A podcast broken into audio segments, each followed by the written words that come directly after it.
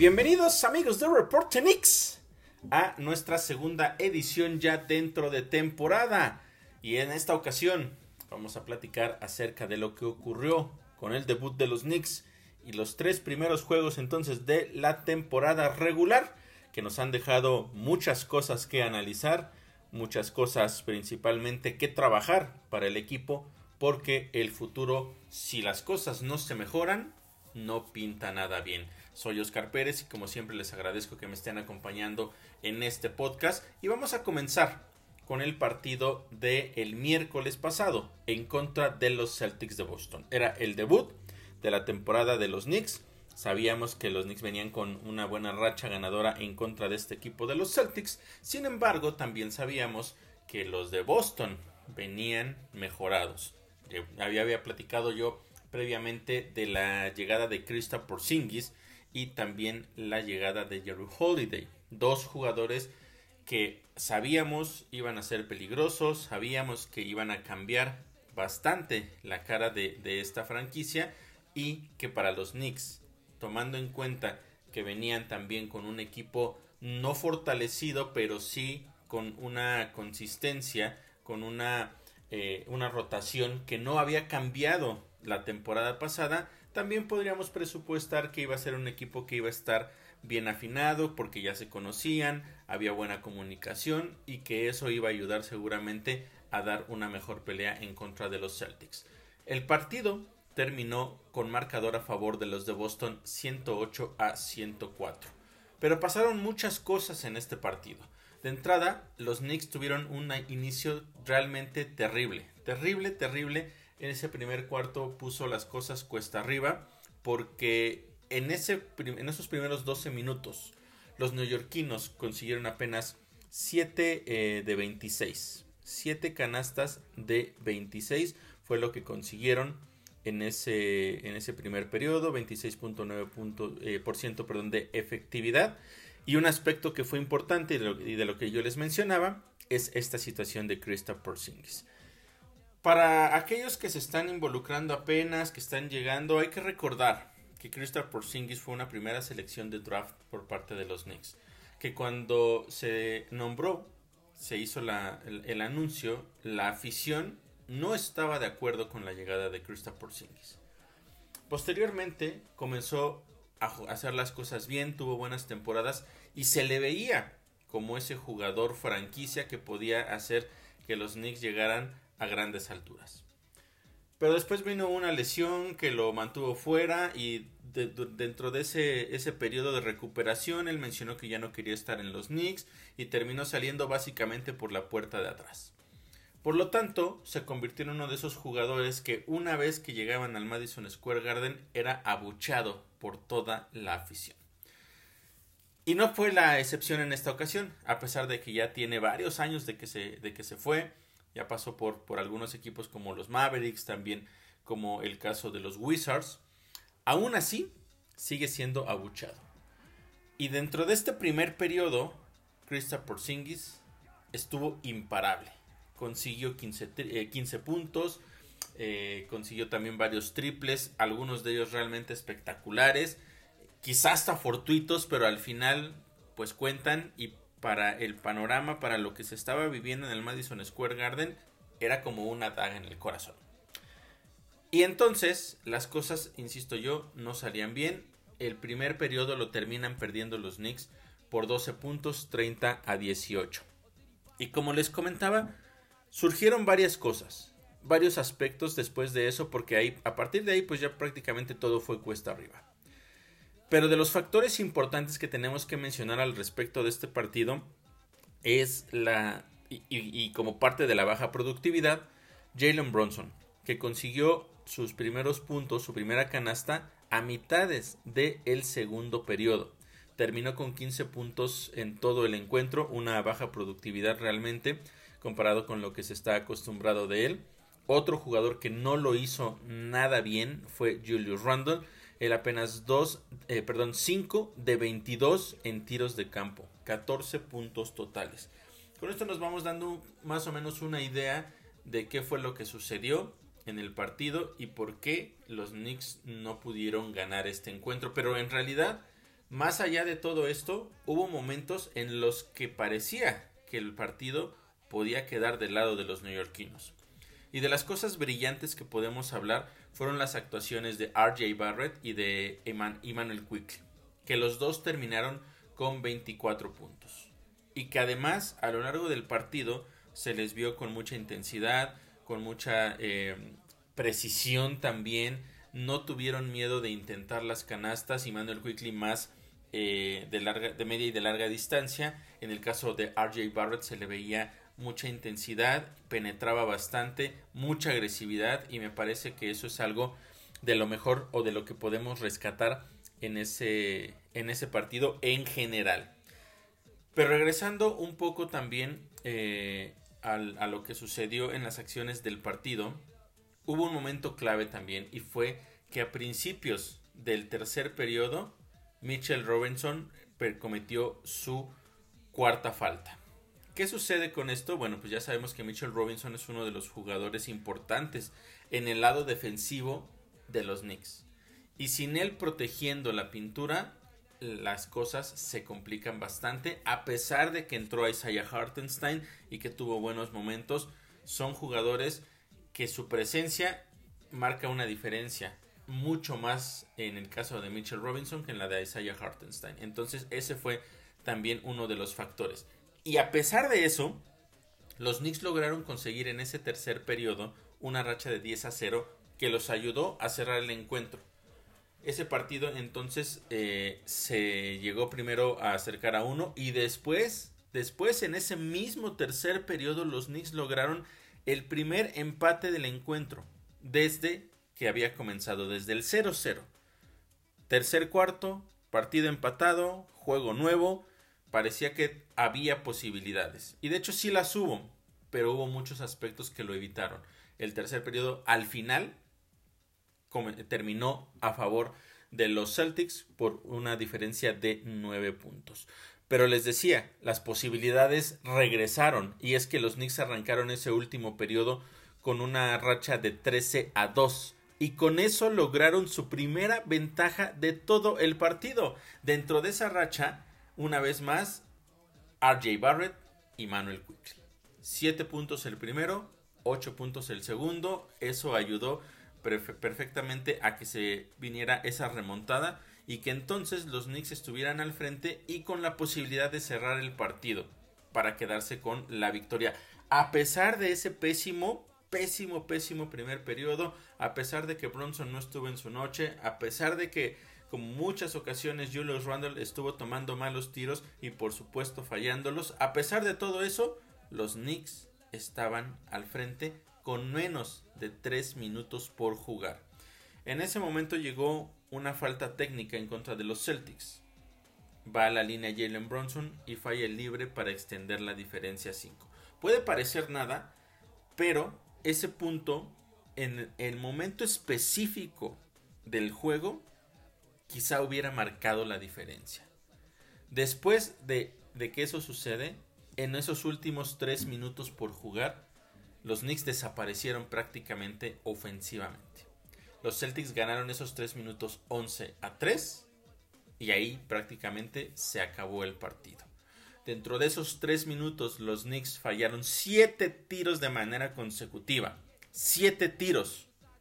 Hasta que llegó una canasta de Isaiah Hartenstein y después volvieron a fallar otro par de tiros. Es decir, se fueron uno de 10 en esos últimos tres minutos. De esa manera es prácticamente imposible que se pueda hacer algo.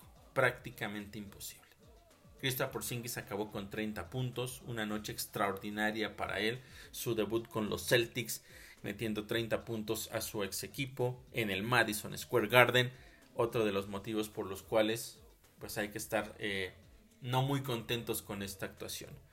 Y si nos vamos a los factores clave, y ya más o menos se imaginarán por dónde va el asunto, uno de ellos es que los Knicks terminaron con 37 puntos de efectividad en todo el encuentro. Y aún así tuvieron la posibilidad de ganarlo. Pero esos últimos tres minutos de sequía acabaron con cualquier oportunidad de quedarse con la victoria. Y otro factor que fue clave, de verdad clave a lo largo del partido, de hecho desde el principio, fueron los tiros libres. Unos tiros libres en los cuales los Knicks consiguieron apenas 14 de 26, menos del 50%, o perdón, poco más del 50%, por ahí del 52, tal vez 53% de efectividad en tiros libres. Esto realmente es increíble, increíble. Imagínense que estás perdiendo el partido o que terminas perdiendo el partido solamente por 4 puntos 4 puntos. Y fallaste 12. 12 tiros libres. Realmente es imposible pensar que los Knicks no pudieron ganar este partido y que si bien los Celtics de Boston es un equipo muy fuerte, se perdió por lo que los Knicks dejaron de hacer. No hay duda de eso. De lo destacado ya lo había mencionado RJ Barrett e Emmanuel Quickly, la aportación de la banca guiados precisamente por Emmanuel Quickly venció a la banca de los Celtics 38 a 12. Vean nada más esta enorme diferencia. ¿Y qué nos habla esto? De que precisamente cuando jugadores importantes de la rotación titular no están listos para jugar, no están con la mano caliente, no encestan, no están aportando, la banca puede hacer muchísimas cosas positivas. Y ya sabemos que Emmanuel Quickly es ese jugador principal que viene desde la banca y cambia completamente el panorama para esta escuadra de los Knicks. Al final, una derrota dolorosa por todo lo que sucedió, insisto, a lo largo del partido, momentos importantes, eh, momentos de frustración, el partido no podemos decir que se, se tenía ya garantizado, pero había una gran posibilidad de quedarse con la victoria y al final los Knicks lo echaron a perder en tres minutos, en esos últimos tres minutos.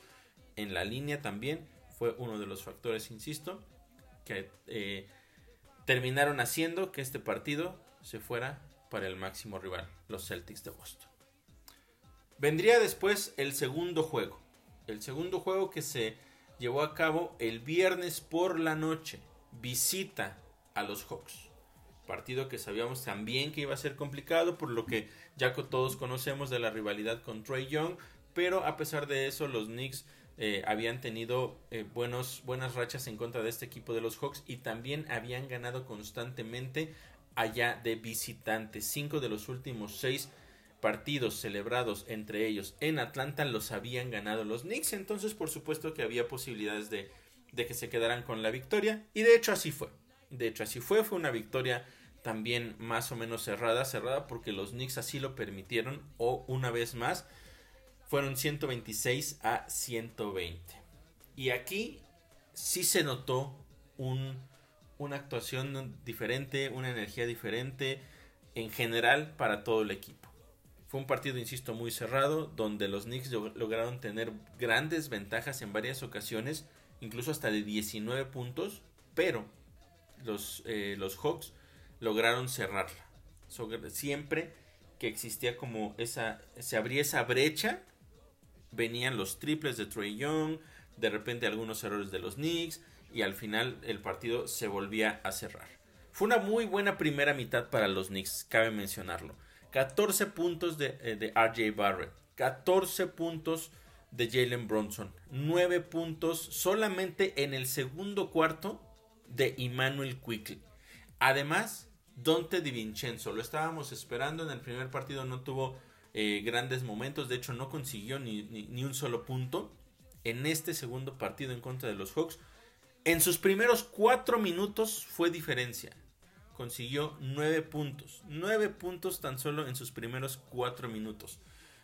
Pudo conseguir eh, triples, pudo conseguir tiros de media, pudo conseguir coladas. La verdad es que lo hizo bastante bien Dante Di Vincenzo. Y eso ayudó, por supuesto, a que los Knicks se fueran al frente al descanso por una diferencia de 8 puntos. Y aquí también hubo un factor clave que ayudó precisamente a que el equipo funcionara de esta manera. Y es que en esa primera mitad consiguieron 24 canastas.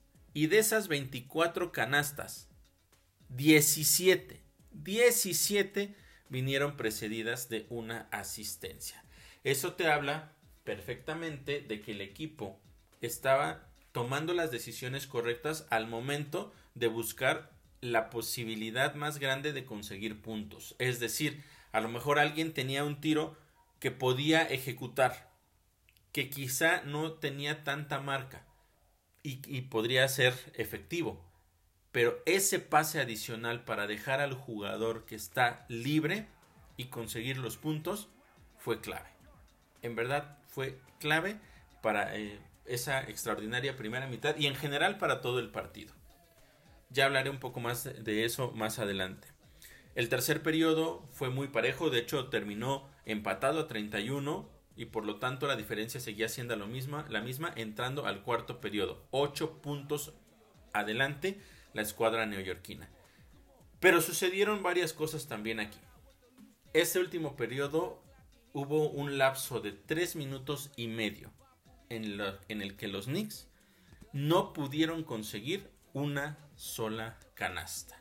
Y por supuesto eso abrió las puertas para que los Hawks se acercaran.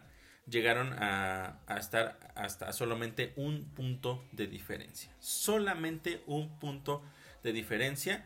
A pesar de eso, los Knicks lograron recuperarse, se volvieron a ir al frente y tomaron diferencia de 7 puntos de ventaja con 2 minutos por jugar. Y cuando les marco estas, estos tiempos de los Knicks arriba, por tanto, faltando tanto tiempo, ya se imaginan hacia dónde va toda esta situación. Y sí, porque los Knicks estaban 7 arriba con menos de 2 minutos por jugar, y al igual que en el partido de los Celtics, vinieron los errores. Si bien aquí no costaron la victoria, fue por otros factores, me parece, que por el buen cierre que tuvieron. Primero, dos pérdidas de balón. Una jugada del lado izquierdo en donde llega la doble marca para Jalen Bronson, intenta, o más bien, logra pasar el balón para Quentin Grimes, que tenía la marca de Trey Young. No logra quedarse con el balón, duda, lo malabarea y lo termina perdiendo. Y después Después le comete una falta a Trey Young con ya faltas acumuladas para los Knicks, lo cual es más perjudicial porque lo mandas directo a la línea para hacer reloj en lugar de obligarlo a que recorra la duela y trate de armar una jugada y pierdan segundos. Ese fue el primer error. El segundo, en la siguiente jugada, Viene también Jalen Bronson, intenta darle un pase picado por la banda derecha en este caso. El pase es muy largo y RJ Barrett no lo puede controlar. Otra vez, bola para los Hawks, que se acercaron entonces, en ese momento, a nada más y nada menos que dos puntos de diferencia. Dos puntos de diferencia después de que prácticamente podías meter a la congeladora el partido y llevarte una victoria más o menos tranquila. Y de las cosas afortunadas que ocurrieron en esos, en esos últimos dos minutos después de esos dos errores, es que vinieron también dos errores, dos errores clave por parte de los Hawks.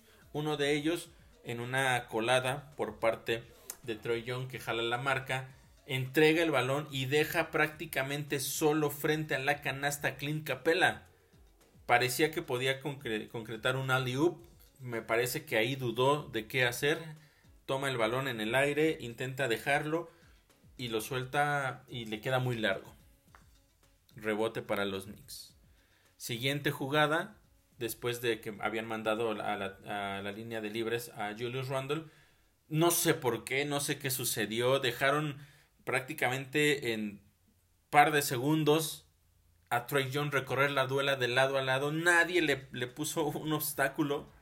Llegó hasta abajo de la canasta. Y Trey Young, en algo que muy rara vez vamos a ver que suceda, sin marca bajo la canasta, no pudo concretar. Falló ese disparo. Es decir, este equipo de los Hawks, en esos últimos minutos, esos últimos segundos, regalaron por lo menos cuatro puntos que tenían también fáciles. Cuatro puntos que tenían en la bolsa.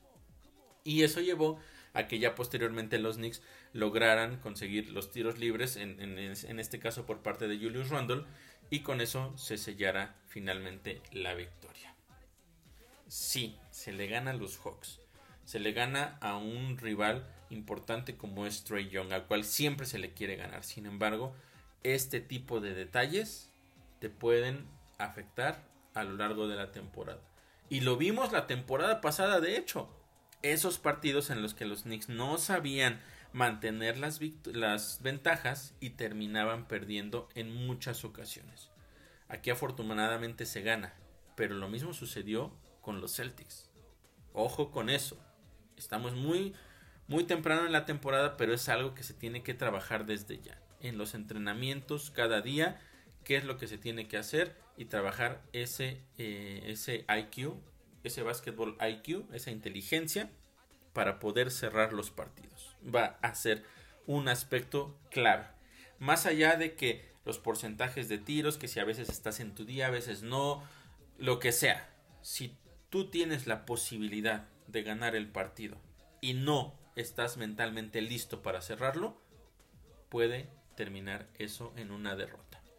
Los factores clave de este partido, Dante de Vincenzo ya lo decía, gran partido, terminó en este caso con 16 puntos, RJ Barrett terminó con 26, Julius Randle, insisto, no tuvo un buen partido otra vez a la ofensiva, muy mal en realidad estuvo a la ofensiva, fallando demasiados tiros, tomando tiros que no debía tomar. Terminó sí con 17 puntos, 12 rebotes y 9 asistencias. ¿Y por qué destaco esta parte? Porque si bien estuvo fallando mucho, su, su, aporte que siempre tiene en cuestión de rebotes, eso es algo importante para los Knicks. Y en, y en este partido en específico, las asistencias también fue un factor clave. ¿Por qué? Pues porque permitió que otros jugadores consiguieran los puntos cuando entendió que los, los balones no le estaban cayendo. No fue todo el partido, no fue todo el partido, pero hubo ciertos momentos en los que sí dar ese pase adicional por parte de, de Julius Randle ayudó a, a este equipo. Y lo que les decía precisamente, en general los Knicks terminaron con 30 asistencias de las 43 canastas que consiguieron.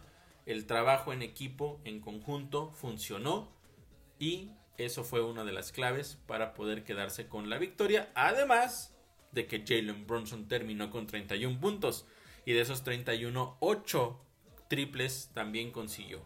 8 triples, lo cual marca un récord individual para Jalen Bronson, la máxima cantidad de triples en un partido en toda su carrera.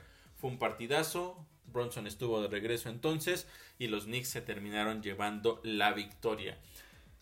Pero después venía una situación complicada, porque jugaban después de ese viernes en la noche, una vez más el sábado, y era una visita a los Pelicans. Unos Pelicans que, como yo mencionaba en la previa, habían tenido su primer partido de la temporada de igual manera que los Knicks el miércoles. Pero los Knicks tuvieron ese juego en contra de los Hawks y jugaron una noche después en contra de, de New Orleans. Y New Orleans, después de ese juego del miércoles, su juego inaugural, no volvieron a jugar hasta que iban a enfrentar a los Knicks ese sábado por la noche. ¿Por qué es un factor importante esto? Lo mencionaba yo en, la previa. Porque los, los Pelicans iban a llegar descansados. Los Knicks habían tenido un exhaustivo partido en contra de los Celtics que terminaron perdiendo. En el caso del partido en contra de los Hawks fue la misma intensidad. Tuvieron que luchar prácticamente hasta el último minuto y también el aspecto mental de estar ahí cerca y pensar que puedes perder el partido aunque también lo puedes sacar o tener esa incertidumbre mentalmente también afecta. Y eso, como yo lo decía, podía ser un factor que terminara complicando el partido para los Knicks. ¿Y qué creen? Así fue. Derrota en contra de los Pelicans 87 a 96. Pero no se dejen engañar y piensen que, bueno, fueron únicamente 9 puntos de diferencia. No, no, no. Desafortunadamente, este partido fue un verdadero desastre para los Knicks. Un partido para el olvido. Un partido que era en realidad difícil de ver. Todo comenzó mal desde el primer periodo. Una vez más estos Knicks pésimos a la ofensiva, no estaban tomando los tiros adecuados, estaban forzando los tiros y no estaban cayendo. 6 de 23 en ese primer periodo. 0 de 8 en triples. Y viene algo peor. Ok, los tiros no caen. pero no cometas más errores. Ocho pérdidas de balón.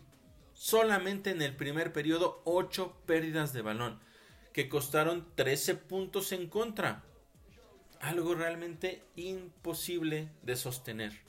Tuvieron entonces más pérdidas de balón que canastas encestadas. Realmente algo increíble. Y si a eso sumamos que tu mejor anotador, fíjense de quién voy a hablar, tu mejor anotador con cuatro puntos, que tampoco es mucho, fue Mitchell Robinson. Mitchell Robinson, el que menos aportación tiene regularmente a la ofensiva, había sido tu mejor jugador. Realmente te habla de, de lo mal que se jugó en ese primer periodo. Y eso guió a que la de la brecha se fuera ampliando poco a poco y que el partido se les fuera de las manos a los Knicks. En el segundo periodo fue la primera ventaja que tomaron los Pelicans por 19, por 19 puntos. Una ventaja que de hecho fue la máxima, pero que ocurrió en varias ocasiones a lo largo del partido. ¿Qué sucedió? Bueno, pues es que Bronson otra vez tuvo problemas para conseguir puntos, sus primeros puntos vinieron cuando quedaban menos de 5 minutos por jugar en el segundo cuarto. Y fueron a través de tiros libres. En esa primera mitad, 15 de 45, apenas 33% de efectividad. En triples 2 de 17, 11.8%. Y se fueron abajo por 18 puntos. Situación complicada, pero un panorama que en ocasiones los Knicks habían podido eh, recuperar. Si lo habían hecho con, los Celtics, tal vez no era tanta la diferencia, por supuesto, pero si lo habían hecho con los Celtics, ¿por qué no hacerlo con un rival que al, parecer tenía menos eh, armas tan peligrosas como Boston? Pero las cosas no, no iban a suceder de esa manera, a pesar de que los Knicks lograron entrar en una buena racha en el tercer periodo alcanzaron a recortar la diferencia hasta 7 puntos. 7 puntos. Algo realmente muy bueno después de estar abajo por 19. Parecía que existía esa luz de esperanza. Hasta que llegó otra vez Julius Randle y comenzó a cometer errores. Con 7 puntos de diferencia, una marca pésima en contra de Zion Williamson, le comete foul y cuenta. Y fueron tres puntos a favor de los Pelicans. En la siguiente posición pierde el balón Julius Randle y una vez más le costó en la siguiente ofensiva de los Pelicans puntos a los Knicks. Más adelante, par de ofensivas posteriores, vuelve a perder el balón y en contragolpe, en rompimiento, los Pelicans volvieron a conseguir puntos. Después de eso, los eh, New Orleans se volvió a separar, en esta ocasión por 13 puntos, y las cosas se volvieron a nublar. Pero los Knicks volvieron a apretar. Fue un equipo que estuvo peleando. Y eso, gran parte de eso fue eh, gracias a que de, repente despertó por unos instantes Jalen Bronson, buenas actuaciones, buenas jugadas, perdón, de, de RJ Barrett, también por ahí Josh Hart consiguió un triple que fue, que fue clave. Y en este momento en el cual los Knicks parecía que iban a, cerrar muy bien ese tercer periodo, de hecho se estaban acercando, se acercaron hasta seis puntos. Seis puntos casi al final del tercer periodo. Y después vino una jugada que fue clave, que tiene más que ver con la marcación de los oficiales que con la actuación de los jugadores. Y es que Brandon Ingram intentó eh, desde está del, costado derecho a la altura del codo más o menos hace la finta de que va a penetrar pero también hace su movimiento hacia atrás. Ese tiro de, de retirada tan, tan clásico que ya se ve hoy constantemente. Le marcan una falta a Josh Hart le marcan falta el tiro además cae foul y cuenta Hubo muchas repeticiones en ese pequeño lapso en el cual eh, se había hecho la marcación y Brandon Ingram va a la línea de libres. Y claramente se ve que hay un contacto, por supuesto, de Josh Hart, sí, pero el primer contacto es de Brandon Ingram, que extiende su antebrazo izquierdo, de hecho lo pone en la garganta de Josh Hart debió haber sido marcado como falta ofensiva y los oficiales decidieron marcar falta en contra de Josh Hart. Pero por supuesto que eso no para ahí, porque los oficiales pueden cometer ese error, un error de juicio en el momento, no darse cuenta de que primero fue una jugada, eh, una falta ofensiva. Pero, ¿por qué Tom Thibodeau no tomó la decisión de retar esa jugada? Ese es el problema. Ok, el oficial se equivocó. Reta la jugada. Que por lo menos la vayan a revisar y se den cuenta de lo que ocurrió. Y si después de eso ellos dicen, no, nos quedamos con la marcación que teníamos, ok, estamos hablando de otros aspectos. Pero desde la banca debió venir una solicitud de revisión para que las cosas pudieran cambiar. Y no fue de esa manera. Los Pelicans entonces terminan ese periodo al frente por nueve puntos y después el cuarto periodo fue para el olvido para los Knicks. Arrancaron con una racha negativa de 1-8, de la cual ya no se pudieron recuperar. Los Pelicans estaban al frente por 19 puntos con menos de 4 minutos por jugar y el partido en ese momento ya estaba definido. Y por eso les decía al principio, no se dejen llevar por el marcador final, porque puede decir que fueron solamente 9 puntos de diferencia, pero la realidad es que los Pelicans ya estaban aplastando a los Knicks en los minutos finales.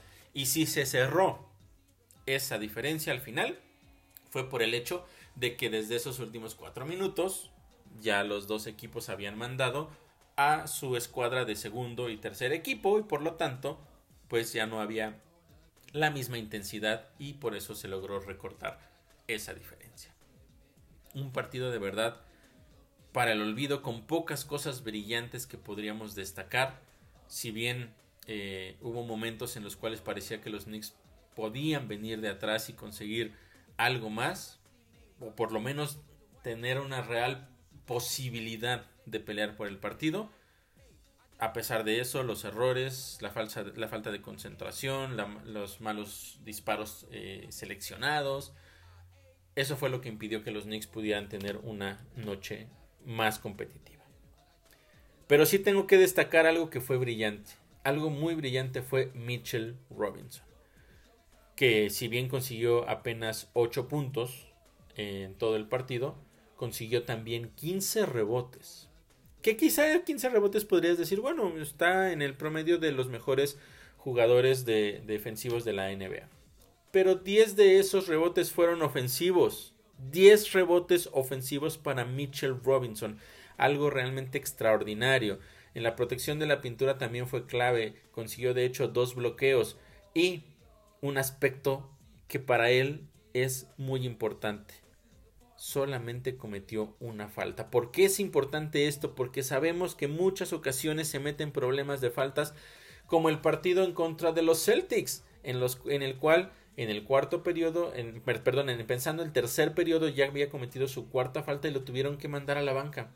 Y ya no fue factor en todo el partido. Entonces, una defensiva importante, obstruyendo a los, a los rivales, impidiendo los tiros sencillos, consiguiendo 15 rebotes, insisto, 10 ofensivos, esos dos bloqueos, y solamente una falta, un partido realmente extraordinario por parte de Mitchell Robinson. Porque además hay cosas que no van a las estadísticas. Y en varias ocasiones también Mitchell Robinson fue ese jugador que tanto a la ofensiva como a la defensiva iba a pelear los rebotes. Y de esas jugadas en las que de repente vas, eh, van los dos jugadores, se elevan y empiezan a tocar cada uno el balón. Y esas peleas por el balón que no terminan en tus manos, pero que terminan en las manos de uno de tus compañeros, y que eso no va a la estadística, fue otra cosa que sucedió para Mitchell Robinson. Por lo tanto, pudiéramos haber estado hablando de que quizá Mitchell Robinson hubiera terminado con más rebotes, tanto a la ofensiva como a la defensiva, quizá unos 4 o 5 más, solo para que se den una idea de la intensidad del juego que tuvo Mitchell Robinson. Sin lugar a dudas, el mejor jugador de los Knicks en esa derrota en contra de los Pelicans. Si hay alguien que destacó, algo que sacar de todo lo malo, es definitivamente Mitchell Robinson. Y así entonces los Knicks quedaban con marca de un ganado, dos perdidos después de sus tres primeros partidos de la temporada y con muchísimas cosas a trabajar. Muchísimas. Porque yo insisto, si no te caen los tiros es normal. Porque eso sucede. Así como a veces estás con la mano caliente y no fallas, también sucede que de pronto tengas estos momentos en los cuales las cosas no te salgan bien y no entren las canastas. Pero los aspectos claves y básicos, de verdad básicos, de, del básquetbol, como los tiros libres, no puedes fallar. No puede un equipo tener menos del 80% en tiros libres. Si los Knicks hubieran tenido ese porcentaje, hubieran ganado a los Celtics. Eso es un aspecto clave, de verdad clave. Otro aspecto que pasa más por el hecho de ver cómo se va a trabajar este asunto, y yo lo he mencionado de verdad desde la temporada, desde hace dos temporadas, la temporada pasada hice mucho énfasis y en la previa de, la, de esta temporada, que la pueden encontrar por supuesto ahí en, en nuestro canal de YouTube, también mencionaba yo que iba a ser una temporada clave para lo que iba a ser Julius Randle y si es que podía entender el rol que debe de tener. Porque el año pasado, lo voy a decir tal cual, el año pasado inflaron a Julius Randle. Le hicieron creer que era un superestrella porque lo llamaron el juego de estrellas cuando no era el mejor jugador de los Knicks, ni cerca. No estaba ni cerca, porque Jalen Bronson fue el jugador que le cambió la cara esta, la temporada pasada a los Knicks. Y ese tipo de, cosas lo hicieron creer que era mucho mejor de lo que es. Ojo, no estoy diciendo, y lo repito porque eh, es importante decirlo, no es que no sea un jugador que en muchas ocasiones puede ser muy letal a la ofensiva. Sin embargo, sus errores mentales es un aspecto que le termina afectando mucho. En el, caso, por ejemplo, de esa. En el, partido de contra los Pelicans, donde yo les decía, ese foul y cuenta que le hace a Zion Williamson, o que le comete, mejor dicho, a Zion Williamson, las dos pérdidas de balón posteriores por parte de él, son cosas que cambian completamente el rumbo de un partido. Y en ese momento en el cual los Knicks estaban intentando, no sé si les iba a alcanzar, pero por lo menos lo estaban intentando, termina matando cualquier ritmo. La mala selección de disparos es otro aspecto. Las pérdidas de balón fueron cosas clave la temporada pasada. Pero muchos se van con esos... Eh, yo creo que si, si quieren enmarcar o poner o recordar algo de la temporada pasada de Julius Randle, todos van a poner esa jugada en Miami donde consigue el triple en los últimos segundos para darle la victoria. Pero pocos se dan cuenta que a lo largo de la temporada cometió muchos errores que afectaron a los Knicks. Y yendo a ese partido en específico, ese mismo partido en el cual consiguió ese triple fortuito desde mi punto de vista, se les olvida que en ofensivas previas había perdido el balón en dos ocasiones. Y que de hecho, en ese tiro que consigue, estuvo a punto de perder el balón por tercera ocasión pero el balón no salió de la duela, tocó a un jugador del hit y por eso se le básicamente le regresó el balón a Julius Randle y pudo hacer efectuar ese disparo. Pero para todos lo único que importa en realidad lo que sucedió en esa jugada es que Julius Randle consiguió ese triple. Y ese tipo de cosas nos, nos hace a veces perder la perspectiva y no entender que a lo largo del partido ocurren diferentes cosas que pueden ayudar o perjudicar a un equipo. Y así como yo les decía de Mitchell Robinson, que hizo muchas cosas para intentar que los Knicks se mantuvieran en contra de los Pelicans, o como lo hizo también en determinado momento Emmanuel Quickly en contra de, los Hawks, igual, al igual que RJ Barrett. Este tipo de cosas que, come, que hace constantemente Julius Randle perjudican al equipo. ¿Qué va a suceder? No lo sé. No lo sé, igual yo lo decía en el previo, el problema es aquí que él no tiene autocrítica, no entiende cuando se está equivocando, no trata de corregir, sino que forza más las cosas para intentar entrar en ritmo y muchas ocasiones eso no sucede. Desde la banca, Tom Thibodeau no lo va a sacar porque es su jugador favorito y hasta que no en verdad las cosas estén muy mal, no creo que haga absolutamente nada.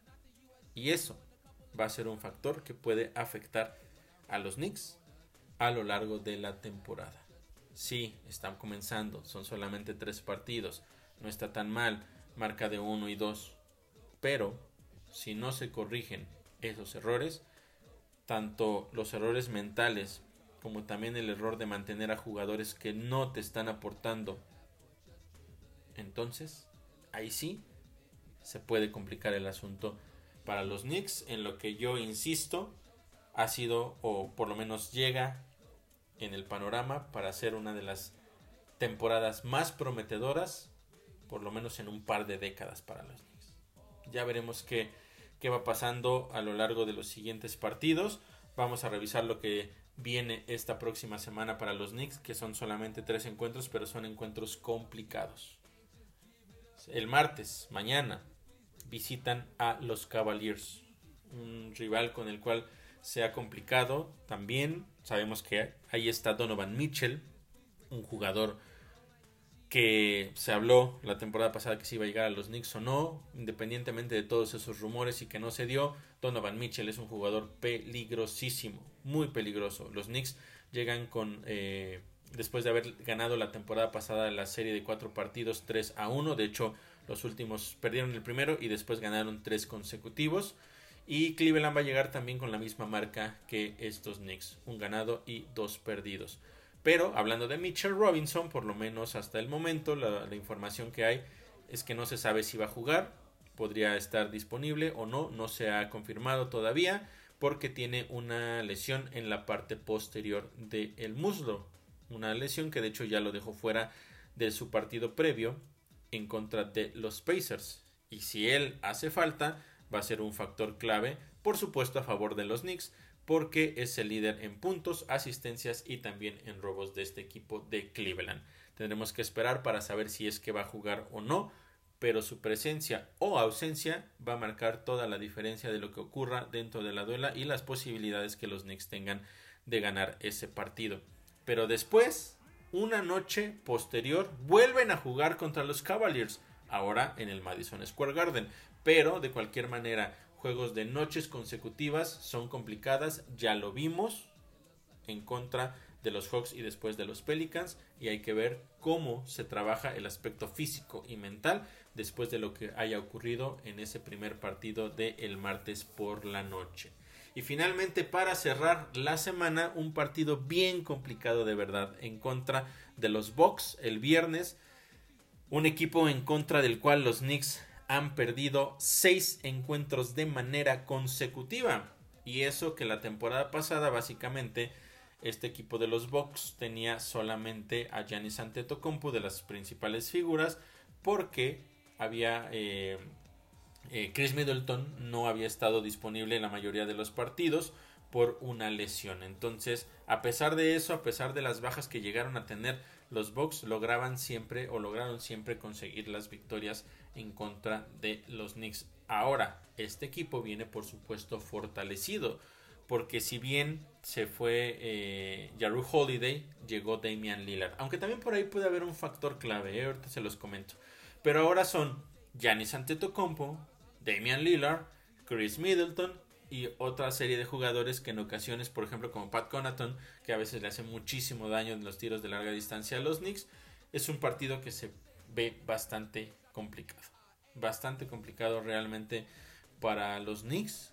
Y vamos a ver qué sucede. Porque sí es el inicio, pero si no empiezas a tener por lo menos buenas actuaciones que te vayan guiando hacia las victorias, aunque no puedas conseguirlas en algunas ocasiones, puede afectar en la parte mental.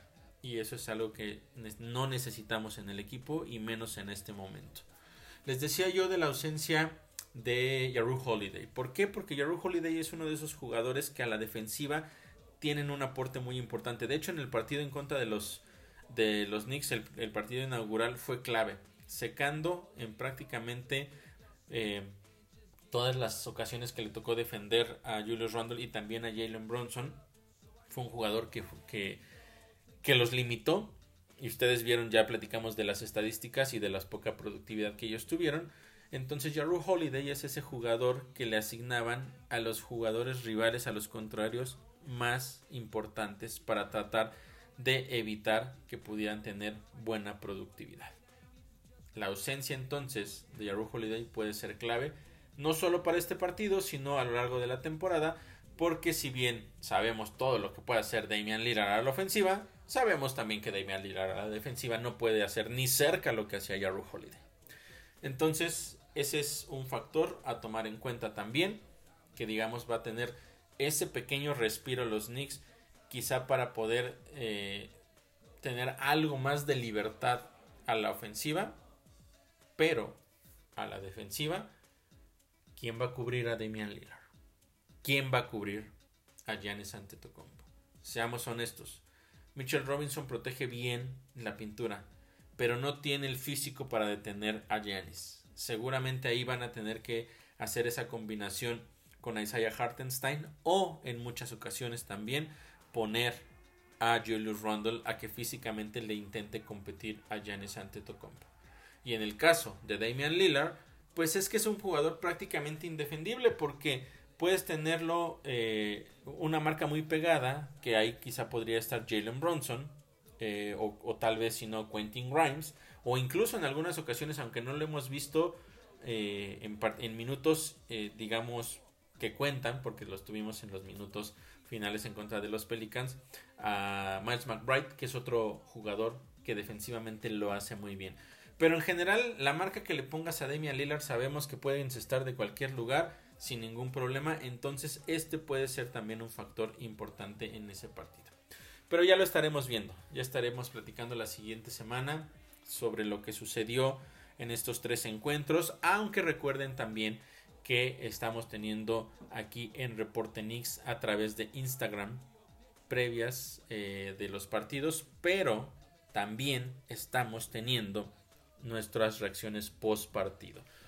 Una vez que hayan terminado el encuentro, unos minutos después, eh, estamos en Instagram Live para revisar lo que sucedió justamente en cada uno de los partidos. Así es que los espero mañana martes, el miércoles y también el próximo viernes a través de Instagram Live para que me acompañen y les pueda yo platicar lo que sucede minutos después de que hayan terminado esos encuentros y esperemos que por lo menos esta semana termine con un balance positivo para la escuadra neoyorquina. Se ve complicado, sí, pero creo que los dos juegos en contra de los Cavaliers pueden ser ganables y el otro en el presupuesto, sin lugar a dudas, está una derrota. Esperemos que sea una gran sorpresa y que los Knicks terminen ganando ese partido también. Ya lo estaremos platicando y no me queda más en este momento más que agradecerle a todos ustedes que me hayan acompañado en este podcast y eh, recordarles también entonces que nos pueden seguir en todas las redes sociales. Estamos en Threads, en Instagram, en Facebook para que puedan eh, tener toda la actualidad al momento de lo que ocurra eh, alrededor de este equipo de la Gran Manzana. Y por supuesto también todos nuestros contenidos de video se suben también a YouTube.